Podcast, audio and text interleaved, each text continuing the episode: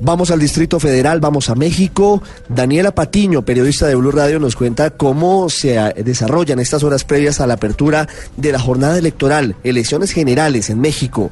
Saldrá en los próximos días de la presidencia de ese país Enrique Peña Nieto, en medio de muchos escándalos de corrupción, en medio del aumento de la violencia del narcotráfico, y todo apunta a que el nuevo presidente será el hombre de izquierdas, Andrés Manuel López Obrador. Daniela. Buenas tardes, Ricardo. Se acerca el día para decidir quién será el siguiente presidente de México. Sin embargo, no es el único cargo que se elige. El próximo primero de julio, más de 89 millones de mexicanos están llamados a votar para elegir 18.311 cargos federales y locales, lo que corresponde a las elecciones más importantes de la historia desde 1910, de acuerdo con información oficial del Instituto Nacional Electoral en México. Entre los 629 cargos que serán votados a nivel federal están el de Presidencia de la República, 500 diputaciones y 128 senadurías, además de los 17.628 cargos locales. Para llevar a cabo estas elecciones se instalarán 156.000 casillas que serán atendidas por 1.400.000 mexicanos como funcionarios electorales. Los candidatos ya cerraron campañas el pasado miércoles para darle paso a la veda electoral que no les permite realizar ningún tipo de campaña por ningún medio e invitar a la ciudadanía a reflexionar sus votos con un festival musical en el Estadio Azteca, un llamado al voto útil, un homenaje a políticos asesinados e incluso con un cierre digital, fue como los candidatos de la presidencia finalizaron sus campañas electorales. El candidato de la coalición Juntos Haremos Historia, Andrés Manuel López Obrador, ofreció antes de su mitin un concierto con artistas de música popular, cumbia e incluso pop. Se moralizará al país, mejorará la imagen de México en el extranjero y vamos a ahorrar lo mucho que ahora se roban los políticos corruptos y los traficantes de influencias. Habrá un gobierno austero, sin lujos. El candidato de la Alianza por México al Frente, Ricardo Anaya, cerró su campaña en León, Guanajuato, donde volvió a llamar al voto útil para derrotar a López Obrador este domingo. Les quiero pedir que no se dejen engañar por las encuestas el abanderado de la coalición Todos por México, José Antonio Mit, cerró su campaña presidencial en el Parque de las Maravillas, Coahuila, después de participar en un debate en la Universidad Autónoma de Coahuila. Queremos en este cierre llamar y convocar a la reflexión para que defendamos nuestra visión y nuestro proyecto de país. En esta boleta está en juego lo que pensamos. El mismo primero de julio, antes de la medianoche, los ciudadanos sabremos el resultado de la elección y será irreversible. Eso aseguró el consejero presidente Lorenzo Córdoba. Entre las 10 y las 11 y la medianoche, el presidente estará saliendo en cadena nacional a dar a conocer los resultados, sea cuales sean. No importa si hay mucha diferencia o hay una estrecha diferencia. Los resultados científicamente serán irreversibles. Eso es lo que va a arrojar el primero de julio. Y tendrán los siguientes datos. El porcentaje de participación, cuánta gente fue a votar a las casillas y, evidentemente, quién ganó la presidencia de la República. Los otros datos se darán a conocer de las otras elecciones el día 2 de julio a las 8 de la noche. Desde la Ciudad de México, Daniela Orozco, Blue Radio. Aquí está el análisis, el radar en Blue Radio. En muy pocas horas abrirán los centros de votación en México en uno de los países más queridos por los colombianos, al que nos unen profundos lazos históricos y culturales.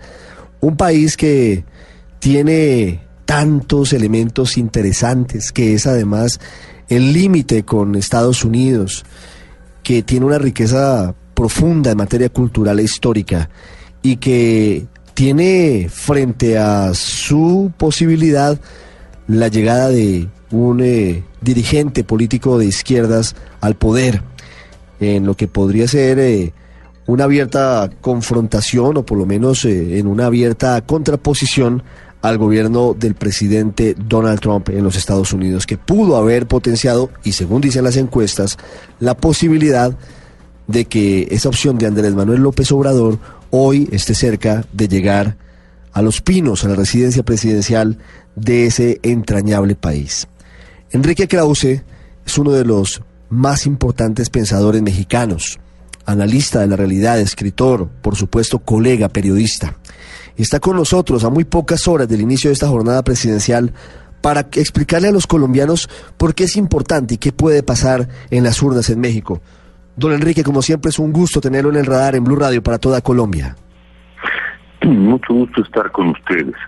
Bueno, mire usted, eh, la elección presidencial de México mm, no responde tanto, o casi no responde, pienso yo, al, al, desafío de Donald Trump y a lo que él significa. Por supuesto, se trata de un tema difícil, muy difícil, y no solo para México, para el mundo, la actitud que ha tenido Trump con respecto a tantos uh, temas de la agenda internacional.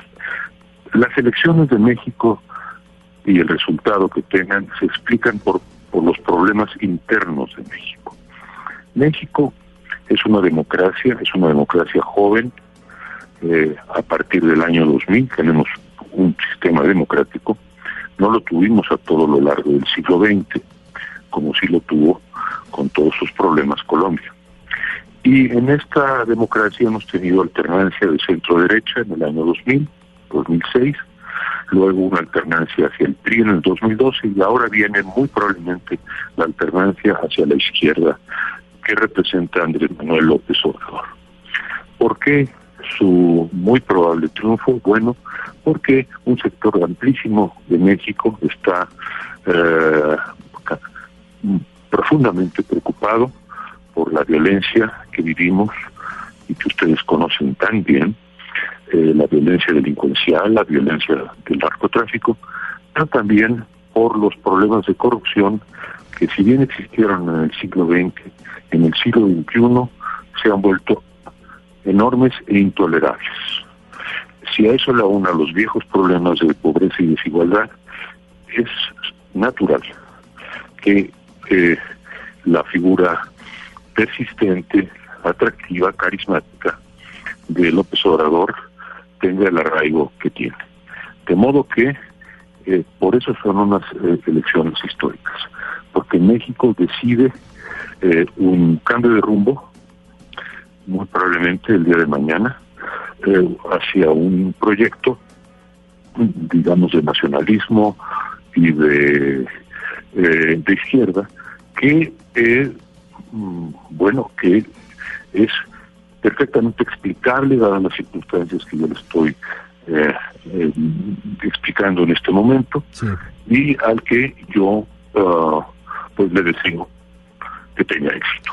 Sí, don Enrique, ¿cuál es la diferencia entre el actual momento histórico de los mexicanos y los que vivieron los otros intentos de Andrés Manuel López Obrador para llegar a la presidencia? ¿Qué ha sido lo que ha llevado a los mexicanos a decir, como lo comentamos popularmente, a que esta o aquella ha sido la gota que llenó la copa y deciden un cambio político de fondo? No tengo dudas, no tengo la menor duda en, mi respuesta.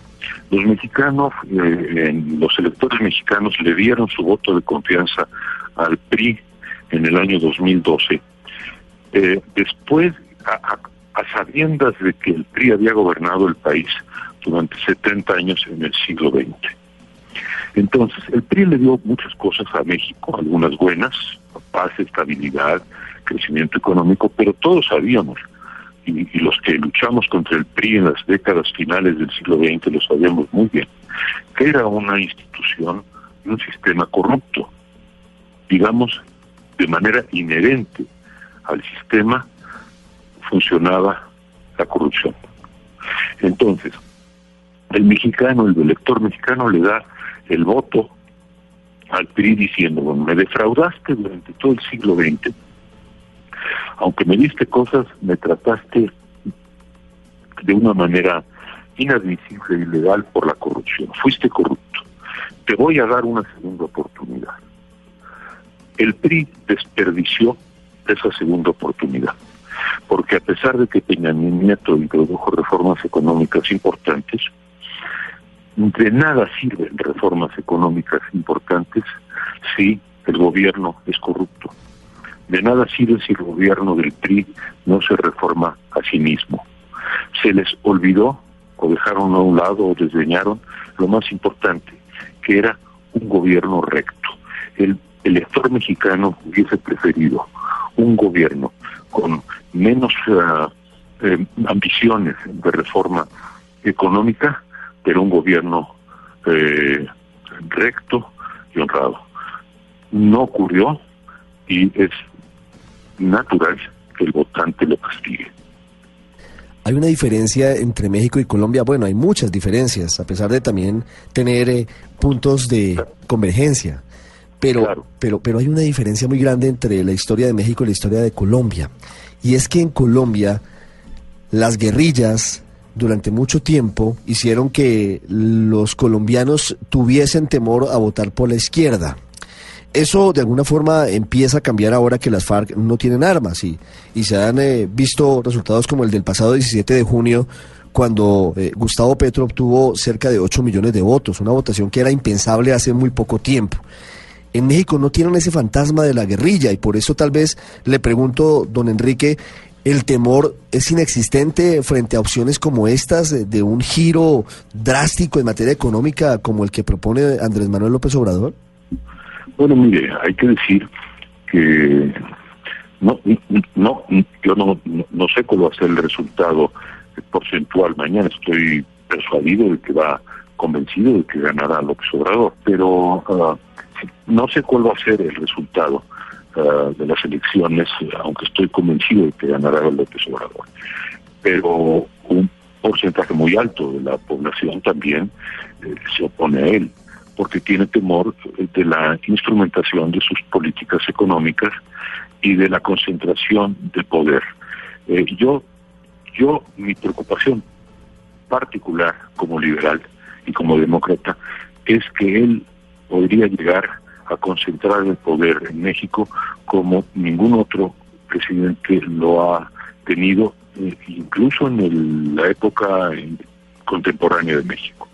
Llegaría como un, siendo el dueño de un partido hegemónico y además con un carisma personal y con una actitud eh, de marcadas tendencias autoritarias. Es un hombre muy intolerante. Eso sí me preocupa y le preocupa a muchísimos millones de mexicanos. Pero eh, propiamente el giro a la izquierda no creo que sea alarmante porque en efecto usted tiene razón. México, a, diferencia de Colombia y de otros países de América Latina en los años 70, 60, 70, 80, no tuvo ah, más que marginalmente movimientos guerrilleros. Eh, eh, entonces, ah, todos los países tienen que experimentar por sí mismos. Nadie aprende en cabeza ajena. México, no sé si tendrá éxito o no López Obrador en su gestión, yo le deseo que tenga éxito, sería eh, suicida, eh, por más diferencias que yo tenga, eh, desearle el fracaso, le deseo que tenga éxito, creo que ha prometido cosas eh, muy difíciles de cumplir, pero la actitud correcta en una eh, en una campaña presidencial que concluye como esta es desear levantar el brazo al que gane y desearle lo mejor. Quiero hacer una última pregunta, don Enrique. ¿Qué va a cambiar desde lo que se conoce hoy como el manejo político, económico y social de México, también en política exterior, por supuesto, porque nos interesa esa relación fraterna siempre con los mexicanos, con la llegada de los pinos de Andrés Manuel López Obrador, llegada eventual. Eh, las encuestas lo dan casi como el triunfador, pero usted tiene razón, debemos esperar el veredicto de las urnas de mañana domingo. Eh, ¿Qué va a cambiar? ¿Qué va a cambiar en México y qué va a cambiar hacia afuera? Bueno, yo creo que va a ser un gobierno muy hacia adentro, fíjese usted.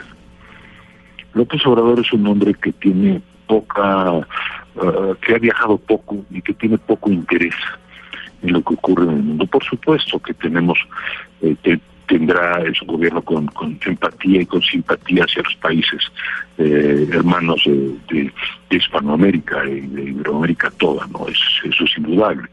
Pero yo creo que él siempre ha dicho, él es una frase de él, ¿eh? que la mejor política exterior es la política interior. Bueno, parece una paradoja, una ocurrencia, pero lo cree de veras. Yo creo que él quiere concentrarse en fortalecer el mercado interno de México, eh, tratar de aliviar las desigualdades eh, regionales en México, producir mucho más lo que el país consumir lo que el país produce, fortalecer el mercado interno, lo, he dicho ya. Eh, bueno, todo esto suena a un ideal más bien autárquico que en un mundo global eh, resulta, bueno, anacrónico y preocupante. Pero, repito, no, eh, los países y las sociedades, como las familias y las personas, es difícil que aprendan eh, por la experiencia de los demás. Y, México entrará entonces en una etapa nueva para ensayar un, esquema, un programa de izquierda nacionalista. Vamos a ver si tiene éxito. Yo, yo uh, lo he eh, criticado en ensayos, en libros, porque pienso que es insensible a las libertades y a la propia democracia, pero vamos a ver qué ocurre. Don Enrique Krause en el radar en Blue Radio, analizando lo que puede pasar mañana en las urnas en México. Don Enrique, gracias y como siempre le reitero, es un gusto tener eh, su lucidez y su guía para hablar sobre su país, sobre México. Pues a mí me da mucho gusto estar con ustedes y por cierto les deseo mucho éxito uh, en su desempeño en, el, en la Copa Mundial. Lo mismo para usted, además sabe que compartimos entre otras cosas, estamos eh, prestándoles a Juan Carlos Osorio como técnico del tri, hombre. Mira, yo tengo una gran opinión de él y una gran opinión de su equipo y una, naturalmente, un, amor muy, muy grande, muy profundo por ese gran país de ustedes. Es mutuo, don Enrique, gracias. Hasta luego.